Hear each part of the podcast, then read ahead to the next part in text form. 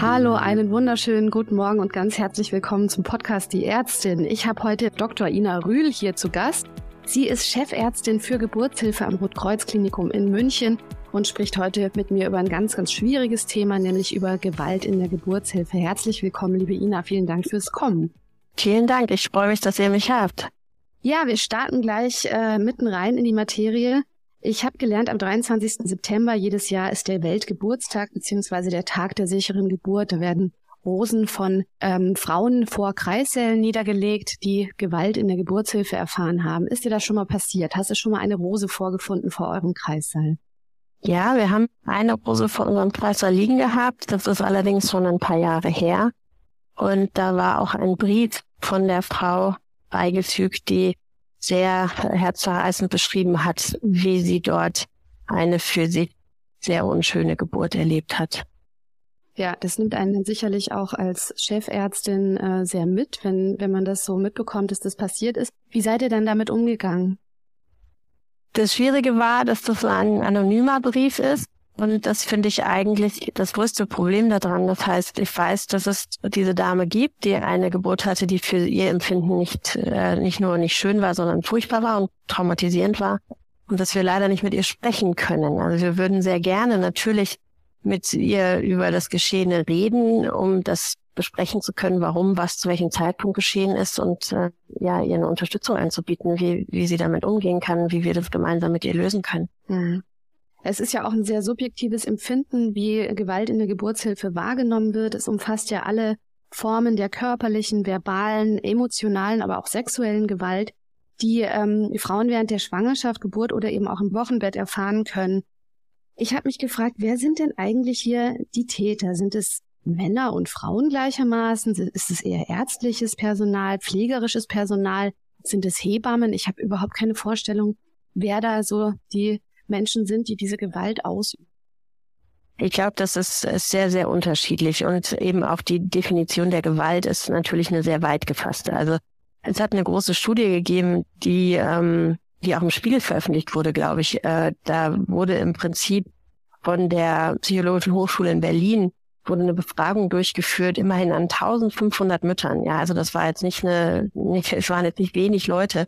Und da wurde in bis zu 38 Prozent von physischer Gewalt berichtet. Also zum Beispiel ein grober Umgang oder eine Medikamentengabe ohne ausreichende Erklärung, ohne Einverständnis, dann Vernachlässigung, also dass man einfach nicht genug kommuniziert hat, dass man ignorieren von starken Schmerzen, haben die Leute genannt. Oder Wegschicken von Begleitpersonen. Also das heißt, dass natürlich der Übergang oft fließend ist. Was man auf jeden Fall sagen kann, ist, dass natürlich die Geburt ist so ein vulnerabler Moment im Leben. Ich weiß, dass meine Mutter mir noch nach 45 äh, Jahren genau sagen konnte, was meiner, bei meiner Geburt gesagt wurde. Mhm. Und sie hat das jetzt, also meine Geburt hat sie nicht als gewaltsam erlebt, sondern es war einfach, dass sie, dass das so eine einprägsame Situation ist, dass man natürlich sowieso ganz anders Dinge wahrnimmt. Und da sind wir, glaube ich, oft, sind wir alle nicht sensibilisiert genug in der mhm. Situation. Ja, man ist einfach ausgeliefert, man hat möglicherweise ja auch Angst, weiß nicht wirklich, was auf einen zukommt. Es ist ja sicherlich einfach auch Schuld sozusagen an der, an der Tatsache, dass eben auch viele Dinge möglicherweise sehr negativ wahrgenommen werden, weil man einfach ähm, vielleicht nur ein bisschen Erklärung bräuchte oder eben mal gefragt werden. Es ist ja meistens dann nur ein schmaler Grad zwischen ähm, die Frau oder die Gebärende fühlt sich ähm, verstanden und ähm, ja, fühlt sich so, als wäre wäre das eben selbstbestimmt versus es werden irgendwelche Maßnahmen einfach so vorgenommen, die vielleicht auch für die Handelnden als völlig selbstverständlich wahrgenommen werden. Und ähm, das wär, würde mich auch gleich zu meiner nächsten Frage bringen, nämlich ähm, ob den Tätern eigentlich ihr Handeln wirklich immer bewusst ist. Also sind es irgendwie Sadisten oder liegt vielleicht ein Fehler im System, weil nämlich Zeit fehlt, weil Personal fehlt und weil dann eben Sachen möglicherweise schnell oder oder wie auch immer passieren müssen und dann ähm, eben so von der Frau sehr, sehr negativ wahrgenommen werden. Ich glaube, das ist genau das, was du gesagt hast. Ähm, bewusst, dass jemand bewusst handelt, das kann ich mir wirklich nicht vorstellen. Also ich glaube, fast immer ist es eine, ein, ein, ja, eine Gedankenlosigkeit. Zum Beispiel, wenn ich jetzt mir vorstelle, ignorieren von starken Schmerzen Also natürlich tut eine Geburt unfassbar weh. Und das ist was, wo sich viele Frauen auch heutzutage schwer tun, sich darauf einzulassen. Und ähm, das auch anzunehmen und damit umzugehen. Und wenn man jetzt Maxim, ein Maximum an Zeit hat, äh, dass zum Beispiel die Hebamme den Kreißsaal gar nicht verlassen muss, sondern die ganze Zeit bei der Frau sein kann, dann ist sicherlich dieses gemeinsame Umgehen mit dem Schmerz besser auszuhalten, als wenn die Hebamme jetzt rauslaufen muss, weil sie sich nun mal auch noch parallel um jemand anderen kümmern muss. Mhm. Also sprich, der Faktor Zeit äh, ist sicherlich ein wichtiger und auch die Menge der Menschen, die ich zur Verfügung habe, um mich um diese Frau zu kümmern. Auf der anderen Seite gebe ich es ganz ehrlich zu, früher hat mich das Thema oft ähm, so ein bisschen wütend gemacht, weil ich mich damit persönlich angegriffen gefühlt habe, weil ich gedacht habe, Moment mal kurz, ihr wollt alle ein gesundes Kind haben und ich, ich war, ja, also diese, dass ein Arzt manchmal bei einer Geburt intervenieren muss, das ergibt sich einfach aus der Sache, weil wir können und wollen heutzutage natürlich nicht akzeptieren, dass unserem Kind bei der Geburt irgendwas passiert. Und das ist ja auch rechtlich nicht akzeptieren. Sprich, hinterher steht da vielleicht ein Gutachter, der sagt, warum ist das Kind denn mit einem niedrigen Sauerstoffgehalt im Blut zur Welt gekommen? Hätte man das nicht verhindern können. Hätte man zum Beispiel früher eine Sauglocke ziehen können, hätte man früher einen Kaiserschnitt machen können. Sprich, wir sind auf der einen Seite aus Sicherheitsgründen für Mutter und Kind dazu gezwungen, Interventionen durchzuführen. Und manchmal sind diese Interventionen auch einfach sehr, sehr schnell nötig. Sprich, auch aus der Sache per se ergibt sich manchmal nicht die Möglichkeit, in Ruhe alles zu erklären. Ja. Aber das heißt nicht, dass ich das nicht im Nachhinein tun kann. Ja, das stimmt. Ich denke auch, dass das dann schon so viel helfen würde, wenn man eben die Situation erklärt und sagt, wir hatten keine Zeit, ähm, dieses oder jenes vorher zu besprechen oder eben auch zu erfragen, sondern es musste einfach im ja, für das Kind, für die Gesundheit des Kindes schnell gehen. Und ich glaube, dann ist auch, wäre auch das Verständnis viel mehr da und ähm, würde vielleicht gar nicht erst zu diesem Gefühl führen, dass man irgendetwas gegen den Willen der Frau getan hat. Ich habe ähm, gehört, dass ihr jetzt am Rotkreuz-Klinikum in München einen hebammengeleiteten Kreissaal einführen wollt oder einrichten wollt. Ähm, was genau können wir uns unter dieser Maßnahme vorstellen und was ist da die Hoffnung, was sich vielleicht möglicherweise verbessern soll in der Geburtshilfe? Also ein hebammengeleiteter Kreissaal bedeutet, dass ein, eine Frau, die keine Risiken in der Schwangerschaft hat, also jetzt nicht zum Beispiel ein viel zu kleines Kind oder eine Schwangerschaftsvergiftung, sondern dass eine Frau, die eine risikoarme Schwangerschaft erlebt hat und wo eine gesunde Frau mit einem gesunden Kind vor mir steht, die benötigt eigentlich gar keinen Arzt zur Geburt. Hm. Ja, das ist eine Frau, die ja auch prinzipiell zum Beispiel im Geburtshaus entbinden könnte oder eine außerklinische Geburt zu Hause haben dürfte was heutzutage oft nicht möglich ist, weil das Angebot an Geburtshäusern oder an, an Hebammen, die Hausgeburtshilfe machen, ist einfach nicht mehr so richtig vorhanden. Okay. mein Wunsch war immer, dass ich den Frauen die Möglichkeit gebe, in einer sicheren Umgebung zu entbinden. Also ich bin, ähm, ich musste meine Meinung hinsichtlich des Geburtshauses ein bisschen revidieren, weil ich war früher absolut kein Fan von Geburtshäusern und fand das fahrlässig. Äh, mit den vielen Jahren habe ich gelernt und auch mit einer guten Zusammenarbeit mit einem Geburtshaus hier in München habe ich gelernt, dass die da schon wirklich gute Arbeit leisten und dass die Wahrscheinlichkeit, dass da was schief geht, natürlich sehr, sehr, sehr gering ist. Mhm. Aber auf der anderen Seite blutet mir trotzdem das Herz, wenn Mutter oder Kind äh, zu Schaden kommen oder fast zu Schaden kommen, weil eben nicht alle Sicherheitsstrukturen sofort verfügbar sind. Mhm. Weil es gibt nun mal, auch bei der unkompliziertesten Schwangerschaft, gibt es trotzdem unvorhergesehene Situationen in der Geburt. Man, der Chef hat immer gesagt, Geburtshilfe Hilfe ist entweder sau langweilig oder lebensgefährlich und leider Gottes ist es ungefähr so. Okay. Also es gibt akute Situationen, wo ähm, wenn du dann nicht die Möglichkeit hast, schnell einzugreifen, wirklich Mutter oder Kind oder beide zu Schaden kommen können.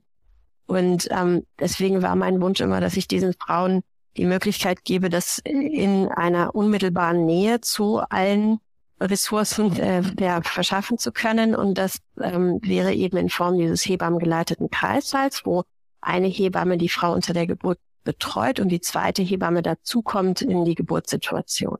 Und wenn irgendwas Schlimmes wäre, dann könnte man die Patientin sofort in den, in Anführungsstrichen, ähm, normalen Kreißsaal, also in den, in den interprofessionellen Kreißsaal verlegen, wo Arzt und Hebammen sind. Das hat den großen Vorteil, dass sie im Prinzip eine, eine größere Ruhe und weniger ja, Einflüsse von außen hat.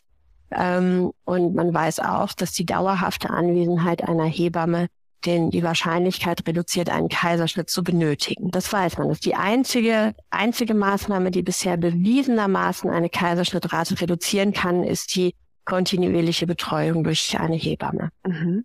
Was nicht von den Krankenkassen finanziert wird.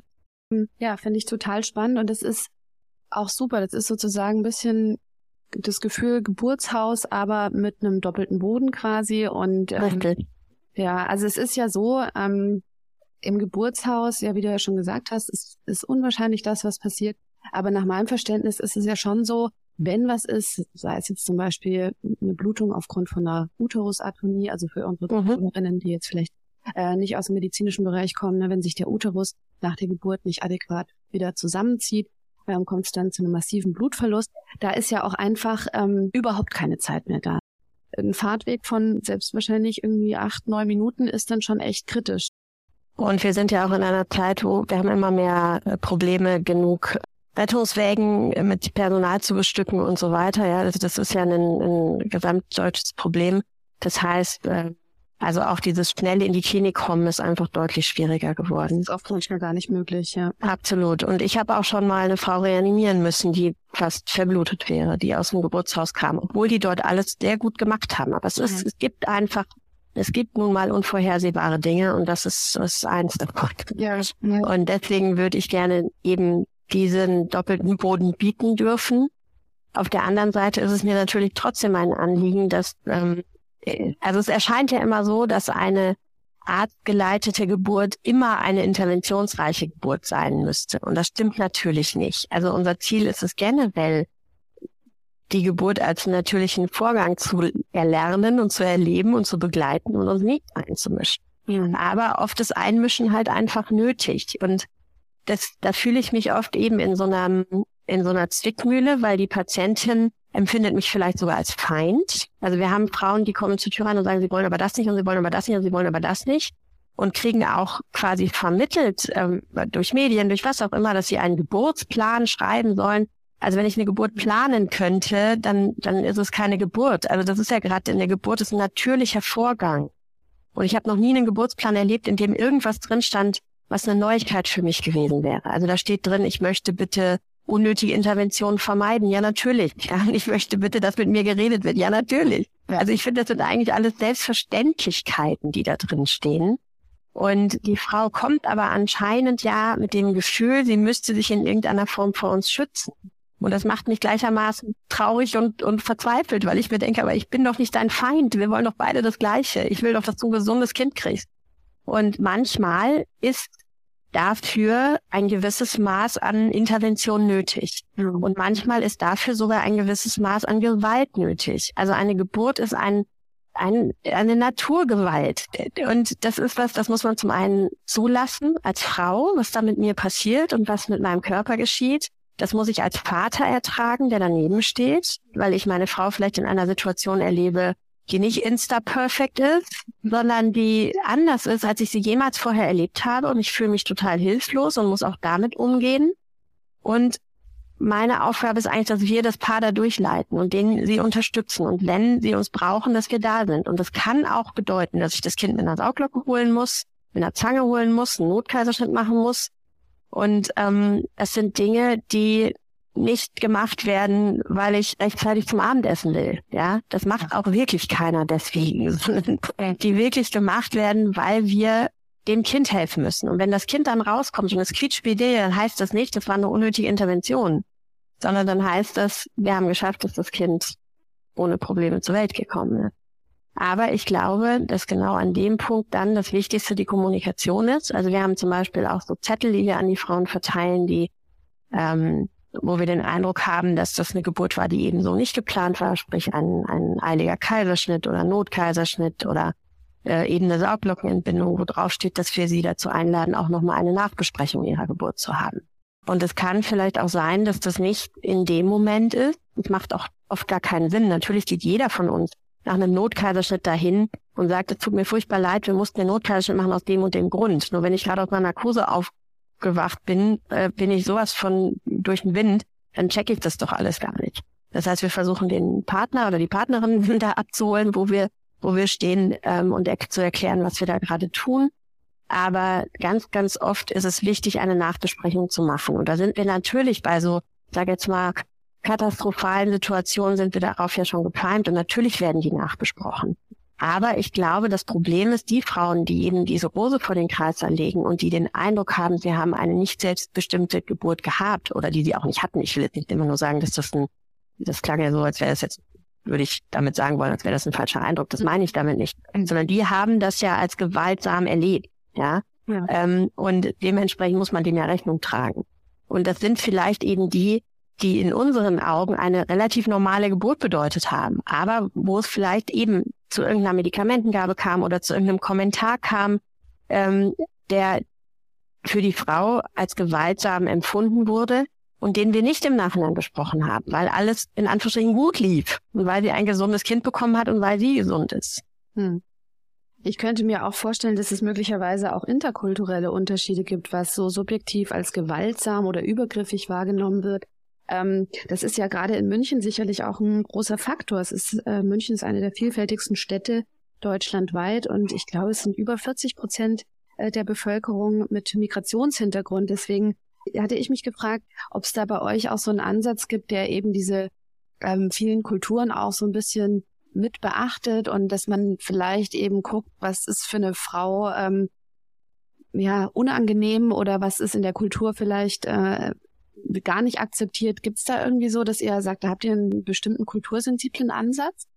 Ja, das hoffe ich schon. Also natürlich ist es so, dass wir zum Beispiel, wir haben auch männliche Kollegen, nicht viele, aber wir haben ein paar und natürlich ist es wichtig, dass ähm, jetzt zum Beispiel Frauen aus dem ähm, mit muslimischem Glauben ähm, häufig eine vaginale Untersuchung durch einen männlichen Kollegen für sich nicht akzeptieren könnten. Dem versuchen wir Rechnung zu tragen. Das ist leider natürlich auch nicht hundertprozentig zu garantieren, dass das geht, mhm. ähm, weil es halt eben, wenn jetzt äh, zufällig zwei männliche Ärzte zusammen im Team arbeiten würden oder so, dann wäre das natürlich schwierig. Mhm. Aber auch dann versuchen wir, dass dann halt eben die, die Hebamme eigentlich die Untersuchungen macht, wirklich nur, wenn es notwendig ist, der Arzt sich in irgendeiner Form involviert. Wir müssen leider sagen, dass, also in Deutschland sind wir eigentlich in Anführungsstrichen noch in einer sehr guten Situation. Auch wenn man sich denkt, 38 Prozent Gewalterfahrung ist ja eine Katastrophe. Mhm. Aber wenn man ins Ausland blickt, und da muss man nicht nur nach Afrika gehen, sondern da reicht auch nach Italien oder Spanien zu gehen, da sind die Quoten sogar noch viel, viel, viel höher. Also sprich, ähm, ich glaube schon, dass wir in Deutschland da sensibilisierter sind als in vielen anderen Ländern und dass auf der anderen Seite natürlich aber auch die Frauen hier ihre Stimme erheben, ähm, was in vielen anderen Ländern nicht geschieht. Also in Afrika würde man diese Umfrage, glaube ich, gar nicht machen können, weil die würden gar nicht wissen, was wir da eigentlich gerade wollen. Weil da ist es leider extrem häufig der Fall, dass eine Frau unter der Geburt ähm, angeschrien wird, gekniffen wird, ja, irgendwelche Dinge passieren, die, die nicht groß kommuniziert werden. Also da ist noch eine ganz altmodische, ja, patriarchalische Geburtsmedizin, die da durchgeführt wird. Und ähm, das ist sicherlich auch in europäischen anderen Nachbarländern häufig noch mehr der Fall. Ich habe zum Beispiel eine Frau äh, erlebt, die mir von ihrer Geburt erzählt hat, die in, in einem osteuropäischen Nachbarland geboren hat und kann man, also das klingt wie wie aus dem Krieg so ungefähr. Ja? Ja. Und auch da müssen wir natürlich sagen, wir erleben immer mal wieder ähm, Frauen, die Traumata hinter sich haben. Und das sind manchmal Sachen, die man im Vorfeld ja gar nicht erfährt, sondern die man erst in der Geburtssituation mitbekommt, dass eine Frau zum Beispiel in der Vorgeschichte hm, vergewaltigt wurde oder was auch immer. Wir versuchen das natürlich im Vorfeld rauszufinden, aber mhm. oft ist natürlich auch eine Sprachbarriere dahinter, der wir auch nicht immer nachgehen können. Wir können nicht jede Frau in ihrer Landessprache entbinden. Das wäre schön. Ja, ja, ja klar. Da, da habt ihr auch eure Grenzen. Und gibt's denn ähm, Schulungen oder Aufklärungen, also jetzt für die Schwangeren, aber eben auch für das medizinische Personal, damit ähm, ja im Optimalfall keine Frau mehr aus einer Geburt rausgeht und das Gefühl hat, sie hätte Gewalt erfahren. Es gibt diese Schulungen noch nicht genug. je mehr ich mich mit dem Thema beschäftige, desto mehr wünsche ich mir, dass das strukturiert läuft. Und das ist einer meiner Punkte, die ich mir auf meine eigene Agenda geschrieben habe, dass ich das eben auch wirklich strukturiert weiterbilden möchte, an meine jungen Kollegen weitergeben möchte. Weil da muss man auch sagen, wenn ich zum Beispiel vorstelle, wenn ich an meine ersten Kreißsaildienste zurückdenke, da mache ich mir permanent in die Hose. Da will ich einfach nur, dass dieses Kind rauskommt und gesund ist und die Mutter gesund ist.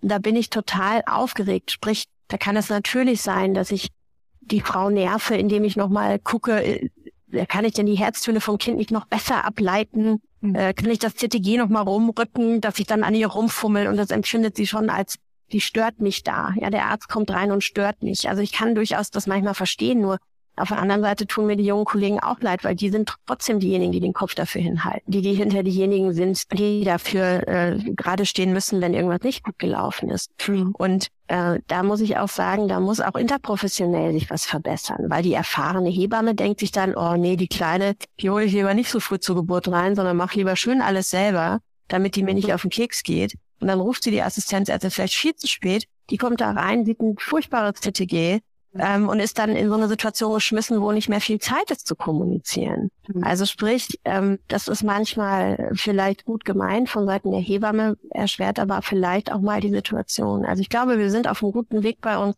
und ich glaube auch, dass unser Kreislauf insofern vielleicht auch eine Besonderheit darstellt, weil wir in unserem Haus ähm, sehr viele späte Abbrüche auch noch durchführen. Also es gibt in Bayern ja wenig Möglichkeiten, ein schwerst fehlgebildetes Kind eben, wo man sich entscheidet, dass man das nicht zur Welt bringen möchte, wo das überhaupt angeboten wird. Ja, das, zum Teil gibt es dann sogar einen Tourismus, wo die Frauen eben nach Berlin oder nach Nordrhein-Westfalen fahren, weil dort der Zugang zu solchen Möglichkeiten ein bisschen ein einfacher ist. Und wir sind eine der wenigen Häuser, die das durchführen. Das heißt, wir begleiten auch Frauen in eine Geburt mit einem nicht lebensfähigen Kind und ähm, oder mit einem schon gestorbenen Kind wenn eine Frau ein Kind zur Welt bringt, was verstorben ist, beziehungsweise was nicht lebensfähig ist, dann ist das natürlich eine Geburt, die zum einen unter anderen Bedingungen abläuft. Also, und es sind sehr schöne Geburten. Also werden auch von den Familien als schöne Geburten wahrgenommen. Und auch von uns Ärzten, so traurig das ist, als schöne Geburten wahrgenommen weil man ja gar nicht intervenieren muss. Es sei denn, es ist irgendwas für die Frau, was gefährlich sein könnte. Mhm. Aber viele dieser Frauen kommen danach mit ihren dann lebenden Kindern zu uns. Ähm, und das sehe ich als ein großes, einen großen Vertrauensbeweis in uns, mhm. weil häufig die Reaktion ja wäre, da habe ich mein leider totes Kind zur Welt gebracht und deswegen verbinde ich das mit sowas Traurigem, dass ich jetzt lieber in eine andere Klinik gehe. Mhm. Das ist bei uns überzufällig häufig nicht der Fall. Also wir entbinden am meisten Frauen in Bayern äh, da gibt es eine Statistik wirklich drüber, die solche äh, geschädigten Kinder in der Vorgeschichte haben oder Kinder in der Vorgeschichte. Und deswegen hoffe ich und glaube ich, dass wir schon sensibilisiert sind auf den Umgang eben mit so einer, mit solchen schwierigen Situationen. Und ich ähm, bin auch mein, auch eine Rose ist zu viel. Ja, da müssen wir gar nicht drüber reden, weil natürlich steckt hinter dieser einen Rose stecken sicherlich auch noch viele, die eben nicht diesen Schritt gemacht haben, hier eine Rose zu hinterlegen, aber die dennoch unglücklich sind und dennoch ähm, eine Gewalterfahrung gemacht haben in ihrem Empfinden. Und am liebsten wäre mir die Möglichkeit, mit denen reden zu können und an die herantreten zu können. Und im Moment ist, glaube ich, das Wichtigste, dass wir unseren Assistenzärzten einfach das vorleben und dass wir hinterher besprechen. Du musst der Frau erklären, was du tust. Auch in der Notsituation, wenn ich zum Beispiel einen Notfall Venenhemmung spritze, weil das Kind schlechte Herztöne hat und kurz vor der Notsektion, also vom Notkaiserschnitt stehe, kann ich trotzdem, während ich das spritze, sagen, ich gebe Ihnen gerade ein Medikament, was die Venen durchsprechen soll, damit Ihr Kind sich hoffentlich erholt. Wenn die Herztöne nicht wieder besser werden, müssen wir leider einen Notkaiserschnitt machen. Also diesen Satz kann ich sagen. Nur wenn ich natürlich jemand bin, der, der noch unerfahren ist, der Angst hat, der ist in dem Moment so mit seinem Tun beschäftigt, dass er vielleicht diesen Satz nicht sagt. Hm. Ja? Weil er gerade erstmal sich nur auf das Kind und die Herztöne konzentriert. Und was wir halt immer nur machen können, ist, dass wir, wir sind sehr präsent. Wir sind ja nur eine Geburtshilfe, sprich unser Oberarzt ist nicht im, im OP gleichzeitig und operiert da einen Brustkrebs, sondern wir sind nur für die Geburtshilfe da. Und ich glaube, das ist auch sinnvoll so. Und haben deswegen auch eigentlich immer genug kompetentes Personal sofort vor Ort, dass wir eben versuchen können, solche Situationen hoffentlich zu vermeiden oder zu reduzieren. Mhm. Aber eine strukturierte Fortbildung in dem Bereich, die muss es geben. Und das merkt man immer mehr. Und das ist sicherlich wichtig und ist eben einer meiner Punkte, die auf meiner Agenda stehen für mein neues Tun. Mhm, toll. Ja, aber ich finde das auch ganz wichtig. Also wie du vorhin auch schon gesagt hast, es ist ja auch so eine Sache, wie das medial überliefert wird. Und als du das vorhin gesagt hast, habe ich mir gedacht, ja stimmt. Ich habe das sogar auch so wahrgenommen, ähm, als ich schwanger war und mich da so ein bisschen belesen habe oder ja, man klickt sich da durch den einen oder anderen Artikel. Und es ist wirklich so, diese ja fast Feindseligkeit den Ärzten gegenüber wird schon sehr, sehr häufig vermittelt. Und deswegen finde ich es halt auch so super wichtig, dass du auch die Seite gerade des jungen, unerfahrenen Assistenzarztes oder der Assistenzärztin vermittelst, weil ich weiß es selber, wir wissen es ja auch, wir haben auch irgendwann mal angefangen und ähm, du in der Geburtshilfe, ich in der Anästhesie, das ist ja auch so ähnlich, also entweder stinkt langweilig oder ähm, ja, die Hütte brennt und man muss wirklich ganz schnell ganz viel auf einmal machen, damit ja, wirklich ein Leben gerettet wird. Und ich kenne das selber, man ist dann einfach komplett in so einer ähm, eigenen Welt und, äh, und rattert seine Schritte durch und hat Gedanken und Überlegungen. Man muss ja auch wirklich nachdenken, was man macht. Man muss Dosierungen berechnen, Körpergewichtsadaptiert oder wie auch immer. Da ist man manchmal auch selber in einer massiven Stresssituation. Und ich glaube, wenn das Frauen auch bewusst gemacht wird, dass da eben auf der anderen Seite halt auch ein Mensch ist und nicht einfach nur ein Arzt, der einem möglicherweise was Böses will, dann ist es ja auch schon sehr, sehr hilfreich, wenn da so ein Bewusstsein da ist, dass da ähm, jemand nur das Beste im Sinne hat und nicht bewusst irgendwelchen Sachen macht, ähm, um die Frau in irgendeiner Form ja äh, zu degradieren oder äh, sie da nicht ernst nimmt. Und ich glaube, das, das hilft schon mal. Ich glaube, das Wichtigste ist, dass man versteht, dass eine selbstbestimmte Geburt kann sogar ein Kaiserschnitt sein. Also eine selbstbestimmte Geburt heißt nicht unter der hundertjährigen Esche draußen im Garten, sondern eine selbstbestimmte Geburt ist in meinen Augen das Miteinbeziehen der Frau. Und das kann eben, das geht auch bei einem Kaiserschnitt. Ja. Also ich glaube, das Wichtigste ist äh, leider Gottes wie so oft immer die Kommunikation. Ja, also das kann ich tatsächlich aus persönlicher Erfahrung ganz klar so sagen. Als meine, mein erstes Kind zur Welt kam, war ich trotz medizinischer Vorbildung, hatte ich nicht wirklich viel Ahnung, was da auf mich zukommt und ähm, habe das auch teilweise sehr negativ wahrgenommen. Ja, es gab auch Komplikationen, Schwierigkeiten. Es sind Sachen gemacht worden, eben ohne mein Einverständnis, beziehungsweise ähm, ja, äh, Sachen, die ich auch als wirklich übergriffig empfunden habe. Und beim zweiten Kind war ich einfach ähm, ja besser vorbereitet und wusste, wie ich es einfach nicht haben will und ähm, habe mich dann bei meinem zweiten Kind für einen ja für eine primäre Sektio, also für einen geplanten Kaiserschnitt entschieden weil auch ähm, aufgrund der Größe meines Sohnes das auch tatsächlich rückblickend die schöne Idee war. Ähm, aber ich habe das dann als so angenehm empfunden, weil ähm, ich mir das so überlegt hatte, dann natürlich auch besprochen habe, ganz ausführlich. Ich habe da auch dann ganz viel Zuspruch bekommen und äh, jeder, der, also auch meine Hebamme, das war die gleiche, die mich auch bei der ersten Geburt begleitet hat, äh, wusste auch, dass das sehr, sehr langwierig und wirklich sehr anstrengend und unangenehm war und ähm, habe mich da auch drin unterstützt und bestärkt. Und letzten Endes war der Kaiserschnitt für mich die deutlich ähm, ja selbstbestimmtere und schönere Geburtserfahrung. Also genau wie du es jetzt auch sagst. Also einfach, weil ich da ja. ähm, diese Entscheidung mitgetroffen habe, sozusagen. Sollte natürlich in einer perfekten Welt so nicht sein. Also es sollte natürlich sein, dass äh, es hoffentlich für dich möglich gewesen wäre, dass deine erste Geburt so stattfindet, dass du dann dass die zweite Geburt auch genießen kann. Ja, aber eben das meine ich. Also ich glaube, dass das Wichtigste ist, ähm, dass man miteinander spricht und es kann Gründe geben, dass der Kaiserschnitt eben für die Frau der der richtige Weg ist. Deswegen finde ich es auch ganz übergriffig tatsächlich. Ähm, es ist ja so, dass Wunschkaiserschnitte manche Kliniken nicht anbieten. Mhm. Oder zum Beispiel in der Schweiz wird ein Wunschkaiserschnitt nicht bezahlt von der Krankenkasse. Ja. Und da muss man jetzt mal sagen, niemand wünscht sich, dass man den Bauch aufgeschnitten bekommt. Also genau. Wunschkaiserschnitt per se ist ja schon ein total bescheuerter Begriff. Mhm. Sondern ich habe ja immer einen Grund dafür. Und ähm, Angst vor einer Geburt ist, glaube ich, was, was heutzutage ähm, immer mehr wird, leider wirklich. Ja. und auch Frauen, die schon eine psychische Vorbelastung haben. Auch das nimmt zu, das sieht man ganz deutlich und das sehe ich auch in meiner, ich bin jetzt 22 Jahre im Job und das sehe ich schon, dass das einfach wirklich zunimmt, dass wir es immer mehr mit jungen Frauen zu tun haben, die psychisch belastet sind. Und ähm, natürlich hoffe ich, also wir haben, sind jetzt darauf zurückgegangen, dass unsere Hebammen die Frauen früher sehen. Normalerweise haben wir die Frauen erst so in der 35. Woche kennengelernt.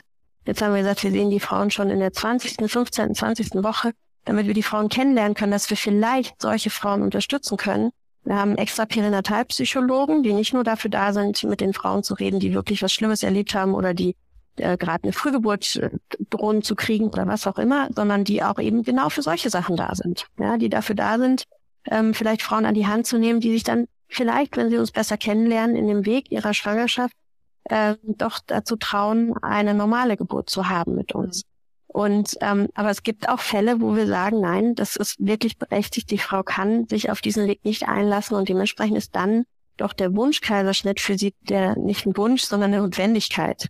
Und ich darf mir absurde Titten machen lassen, ich darf mir einen riesen Hintern machen lassen, ich darf mich zum Mann umoperieren lassen, was ich alles okay finde. Ja, ist doch toll, dass es die Möglichkeiten gibt. Aber ich darf mir keinen Kaiserschnitt wünschen. Ja. Im Gegenteil, sondern das wird, das ist ein Qualitätskriterium. Ähm, also das heißt, ich kriege von der Qualitätssicherung, kriege ich richtig Ärger und muss da seitenlange Sätze schreiben, wenn ich über einem gewissen Prozentsatz liege.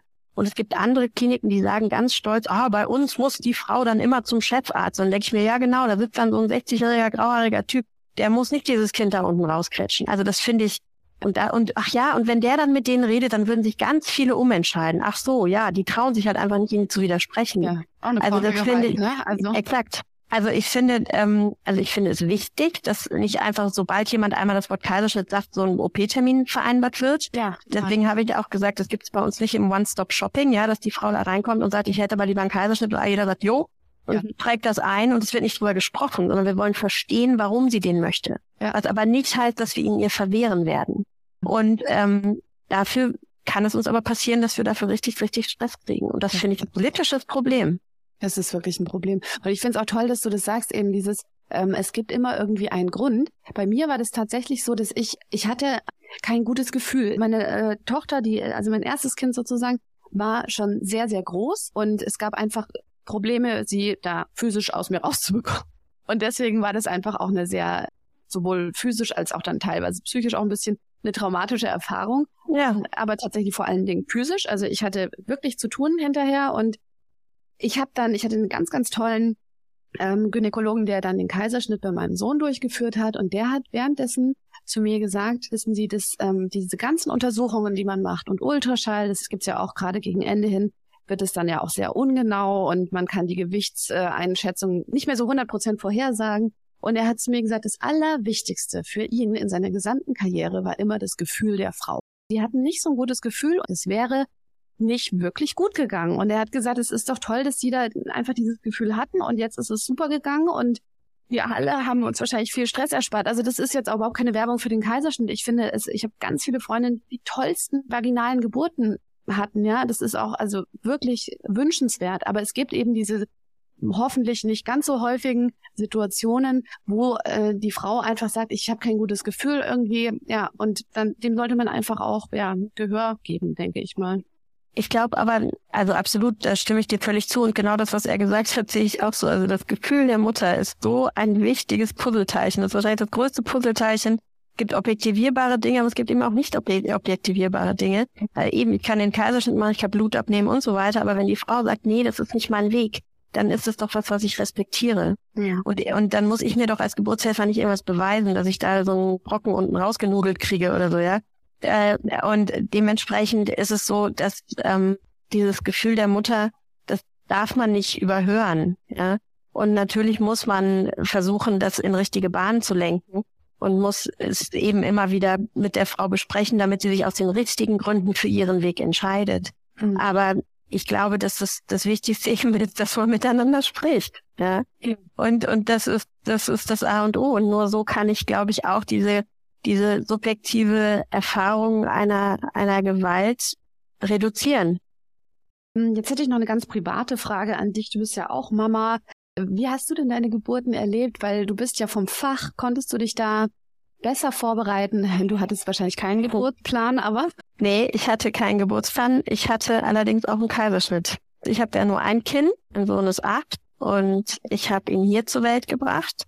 Und zu Beginn, ich war schon 41, als ich schwanger wurde und zu Beginn meiner Schwangerschaft habe ich gesagt, ey komm, ich mache da einen geplanten Kaiserschnitt, was soll das?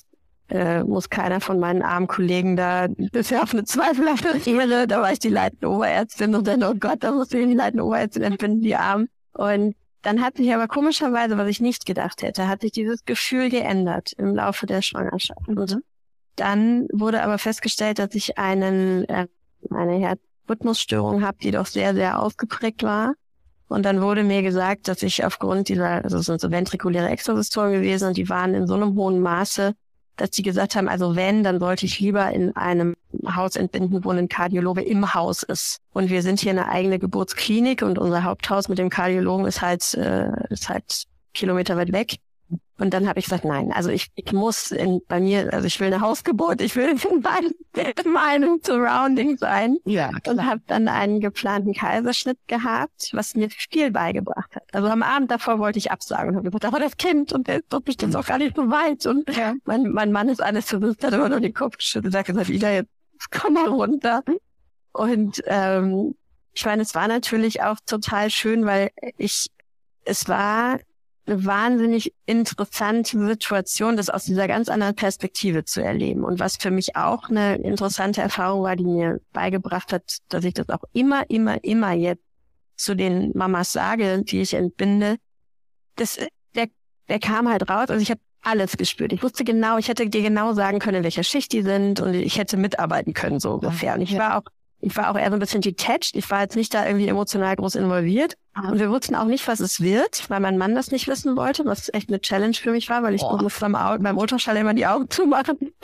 Und dann kam der da raus und hat geschrien. Und in dem Moment, wo er geschrien hat, haben wir beide einmal ganz kurz ein bisschen Tränen in die Augen gekriegt. Hm. Und dann haben sie ihn uns gezeigt und ich fand ihn jetzt ehrlich gesagt nicht so wahnsinnig schön. Und dachte so, ja, ist halt meiner. Aber es war jetzt nicht so, dass ich so, oh mein Baby. Ja, also ich hatte überhaupt keine Muttergefühle. Mhm. Und das ist schon irgendwie, ich meine, ich 41 erstes Kind, äh, super Wunsch. Und dann kommt dieses Kind heraus und man fühlt sich jetzt erstmal nicht so, dass man denkt, wow, das ist mein Sohn und meine Riesenmutterliebe. Und dann dachte ich so, oha, dann, dann kam das erst abends später. Bei uns war das damals noch so, dass wir die Kinder nachts dann immer von den Kaiserschnitt-Mamas angeboten haben, ein Kinderzimmer zu legen, wenn wir das wollten. Ich so, ja klar, warum denn nicht, kann ich pennen. Ja. Und dann haben sie ihn in dieses Kinderzimmer gebracht und dann irgendwie so 10, 20 Minuten später hörte ich ein wütendes Schreien und dann haben sie mir zurückgeholt und gesagt, der will da nicht sein. Und in dem Moment ist mein Herz aufgegangen ja. und war mein Baby und danach hat er die nächsten drei Jahre hat er leider nicht mehr woanders gepennt als auf mir drauf. ähm, und ja, also da, damit habe ich viel für mich gelernt. Ja, ja. habe ich für mich eben. Es war, es war zum einen war ich äh, erstaunt über mich selbst, mein Gefühl sich geändert hat, eben diese diesen Wunsch-Kaiserschnitt nicht mehr zu wünschen und dann eben zu benötigen, dass ich ihn dann halt gar nicht mehr so gewünscht habe, wie es am Anfang war. Und äh, zum anderen dieses Muttergefühl, dass das was ist, was nicht sofort da sein muss und was nicht heißt, dass man eine scheiß Mama ist, sondern dass das alles ja. kommt. Also ich weiß nicht, ob es da irgendwelche Daten zu gibt, also auch was Gewalt in der Geburtshilfe betrifft, aber auch so, solche Gefühle, wie du sie gerade beschrieben hast, ob das einen Unterschied macht zwischen erstem, zweiten, dritten Kind, weil ähm, ich habe auch die Geburten meiner beiden Kinder so unterschiedlich wahrgenommen. Und beim zweiten Kind dann ja, habe ich mich irgendwie mehr drauf einlassen können und wusste ja so ein bisschen, jetzt nicht unbedingt, was die Geburt betrifft, aber was so mit dem Kind so, was auf mich zukommt und konnte das viel mehr genießen. Beim, beim ersten Kind war das alles irgendwie ein Riesenschreck. Ich kann mir schon vorstellen, dass das einen Unterschied macht, ob man das schon mal durchgemacht hat und ein bisschen weiß, was da einfach auf einen zukommt. Ich glaube, das macht oft einen Unterschied auch im gesamten Erleben der, der Geburt. Und ich weiß zum Beispiel, dass ich, äh, wenn mehr Gebärende planen, in ein Geburtshaus zu gehen, dann denke ich mir, ja, die wissen, worauf sie sich einlassen. Ja. Ähm, bei einer Erstgebärenden weiß ich das nicht immer. Und ich glaube, ein großes, großes Problem ist die Art und Weise, wie medial mit Geburt und mit Schwangerschaft umgegangen wird. Ja. Also überall eben sind wunderschöne Insta-Perfect-Bilder von schönen Bäuchen. Also meiner sah so nicht aus. Und, ähm, und danach schon mal dreimal nicht mehr. Und außerdem so diese die Art der Geburt, dass mir vorgegaukelt wird, dass ich die total planen muss, damit mir keiner was Böses antut, aber auch so ein bisschen, ich will damit nicht den Ball zurückspielen, aber so ein bisschen haben wir auch verlernt als junge Menschen, also wir stellen uns dahin, verschränken die Arme und sagen, jetzt macht aber mal hier eine schöne Geburt. Und zum Beispiel auf die Akzeptanz meines Schmerzes oder die Akzeptanz meiner körperlichen Veränderungen während einer Schwangerschaft und während einer Geburt, die wird uns, die, das, da spricht keiner drüber. Also ich glaube, unsere Gesellschaft hat auch das Problem, dass wir gewisse Dinge von uns erwarten. Wir kriegen unsere Kinder natürlich auch später. Das heißt, wir sind es gewohnt, äh, keine Ahnung, Siemens Nordamerika zu leiten und dann wollen wir uns plötzlich so eine Natursituation hingeben und sollen das zulassen und das ist auch schwierig. Also ich ja. glaube, ähm, als jüngere Frau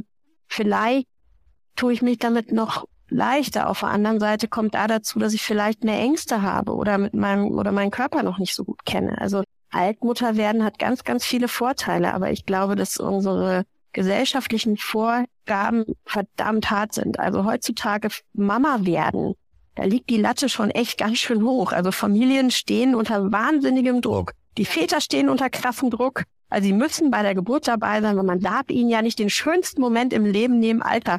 Also wenn das der schönste Moment in ihrem Leben ist, dann haben wir ein Problem. Also das ist nicht der schönste Moment. Das, was danach kommt, ja, das ist hoffentlich das Schönste, aber diese Geburt, äh, also ein, ein befreundeter äh, Rettungssanitäter hat mal zu mir gesagt, ich habe schon Menschen sterben sehen, aber sowas krasses habe ich noch nie erlebt. Ja, und der hatte an sich den Anspruch, der wollte helfen und konnte nicht oder hatte das Gefühl, er könnte nicht. Und ich finde zum Beispiel auch schlimm, die Paare reden überhaupt nicht mehr darüber, wollen wir wirklich, dass der Mann zur Geburt geht? Will ich das überhaupt für mich? Ja. Ich habe gesagt, zu einer normalen Geburt nehme ich meinen Mann nicht mit. Dann haben sie mir alle Vorwürfe gemacht, das könnte ich ihnen doch nicht antun. Ich habe gesagt, doch, kann ich. Weil, und ähm, das ist nicht, weil ich, weil ich ihn nicht liebe, sondern im Gegenteil, weil ich mich auf mich konzentrieren möchte mhm. und nicht mir Sorgen um meinen Mann machen möchte, um ihm ja. zu erklären, dass alles noch in Ordnung ist. Und in, und in anderen Kulturkreisen ist es nicht üblich, dass der Mann mit zur Geburt geht und die lieben ihre Kinder nicht weniger oder ihre Frau. Vielleicht will der Mann auch gar nicht mit ran und traut es sich aber nicht zu sagen und die Frau will ihn vielleicht nicht mitnehmen und traut es sich auch nicht zu sagen. Also das sind alles so Dinge, ich finde einfach, wir müssen mal so ein bisschen den Fuß vom Gas nehmen und mal wieder ein bisschen, also bei, bei Kindererziehung, Schwangerschaft und Geburt, da mischt sich jeder ein, jeder. Diese Ansprüche, die man an sich selber und an andere stellt, das ist unglaublich. Das muss ich auch noch kurz erzählen, finde ich witzig, dass du das mich sagst, weil eine Freundin von mir hat ähm, beim zweiten Kind war ihr Mann auf Dienstreise und es kam dann doch irgendwie, es ging ein paar Tage früher los und er, er hat es nicht rechtzeitig geschafft. Und sie hat gesagt, es war das Beste, was ihr passieren konnte. Sie hatte die schönste Geburt. Sie war nur mit ihrer Hebamme. Sie konnte sich komplett drauf einlassen, war tiefenentspannt, musste sich nicht irgendwelche Gedanken machen. Genau wie du sagst, ne, kippt der jetzt um oder hört oder sieht er jetzt was, was mir vielleicht unangenehm ist, was auch immer. Die hat gesagt, sie war super froh, dass er es nicht geschafft hat. Der kam dann eine Stunde später, als das Kind da war und alle waren froh und er hat sich ins Garn wahrscheinlich auch also das gibt's auch und da muss man ja vielleicht ein bisschen toleranter werden. Ja? Und drüber reden, ja. Nein. Also, und, und das, ist, das sind halt genau die Sachen, die, also wenn ich was in unserer Gesellschaft verändern würde, dann glaube ich das. Wir müssen bei allen Sachen mal ein bisschen den Fuß vom Gas nehmen und mal ein bisschen uns chillen. Und, und ich, ja, ich würde mir wünschen, dass Frauen auch wieder selbstbestimmter von sich aus selbstbestimmter in eine Geburt gehen. Ja. Und damit meine ich nicht, ich verbiete dem Arzt mir zu helfen, sondern damit meine ich, ich nehme das an, was hier gerade passiert und ich ja. beschäftige mich im Vorfeld damit und ich, ich arbeite mit, ich, ich arbeite mit, ich bringe mein Kind zur Welt und auch was zum Beispiel, also Corona war natürlich eine schlimme Zeit, auch für die Geburtshilfe, aber es war nicht alles schlimm, sondern es sind plötzlich viel mehr Frauen vollgestillt mit ihren Kindern nach Hause gegangen, haben nicht zugefüttert, haben nicht Flasche gegeben, haben nicht abgestillt. Warum? Weil sie sich auf ihre Kinder konzentriert haben, weil nicht alle meinten, jetzt hübsch frisiert im Bett sitzen zu müssen, wenn die Nachbarin mit ihren drei Kindern zu Besuch kommt und mal eben schnell Tante Kete und dann noch der Freund vom Freund und dann noch weil dann packe ich da nicht meine Brüste aus und fange an zu stillen und konzentriere mich nicht auf mein Kind, ja. sondern bin den ganzen Tag mit Besuch beschäftigt. Also auch so diese Art und Weise, Umgang mit, mit dem Wochenbett, Umgang, wir, wir erwarten von uns, dass wir am dritten Tag äh, auf einer Party auftauchen mit dem Neugeborenen. Mhm. Das gab's früher auch nicht. Und wir setzen uns auch damit wahnsinnig unter Druck. Mhm. Also einfach ein bisschen entspannter an die Sache reingehen, auch mit ein bisschen mehr Vertrauen, sicherlich auch dem medizinischen Personal gegenüber. Und ins eigene Können. Ja, das auch, ja. stimmt, ja, absolut. Ja, Ina, du hast viel zu tun. Du bist ähm, herzlichen Glückwunsch nochmal ganz frisch gebackene Chefärztin seit zwei Monaten jetzt. Danke, dass du uns deine knappe Zeit geschenkt hast. Es ist echt ein wichtiges und noch viel zu wenig beachtetes Thema, finde ich. Ich finde auch, wenn man über Gewalt in der Geburtshilfe spricht, dann wird einem oft erst klar, was, was das eigentlich ist. Also, dass es so vielfältig und vielschichtig ist und ja, dass man es vielleicht auch im eigenen Leib erfahren hat und deswegen müssen wir uns da unbedingt dafür einsetzen, ja, dass jede Frau während der Geburt einfach respektvoll behandelt wird und dass Gewalt in der Geburtshilfe absolut nicht toleriert werden kann. Und wir müssen mehr, wir müssen mehr Demut vor der Sache entwickeln. Also wir müssen uns darauf berufen, was das, was eigentlich da gerade geschieht. Ja, also was die ja. Frau da gerade erlebt. Man muss in der Geburtshilfe wahnsinnig viel können, um wenig zu tun. Das ist so. Mhm. Ähm, aber wir müssen, wir müssen Demut vor der Sache haben und uns immer wieder fragen, was würde ich mir für mich wünschen, wenn ich in der Situation wäre. Mhm viel zu tun auf dem Gebiet, aber ich bin wahnsinnig froh, dass München jetzt so eine tolle Chefärztin hat, die sich diesem Thema so annimmt. Und ich danke, ja, künftig ganz, ganz viele Schwangere ganz glücklich nach ihrer Geburt aus der Taxisstraße herausgehen. Also ich hoffe. Ganz, ganz lieben Dank noch. Vielen, vielen Dank. Und ja, ich wünsche dir beruflich wie privat alles, alles Gute. Vielen lieben Dank.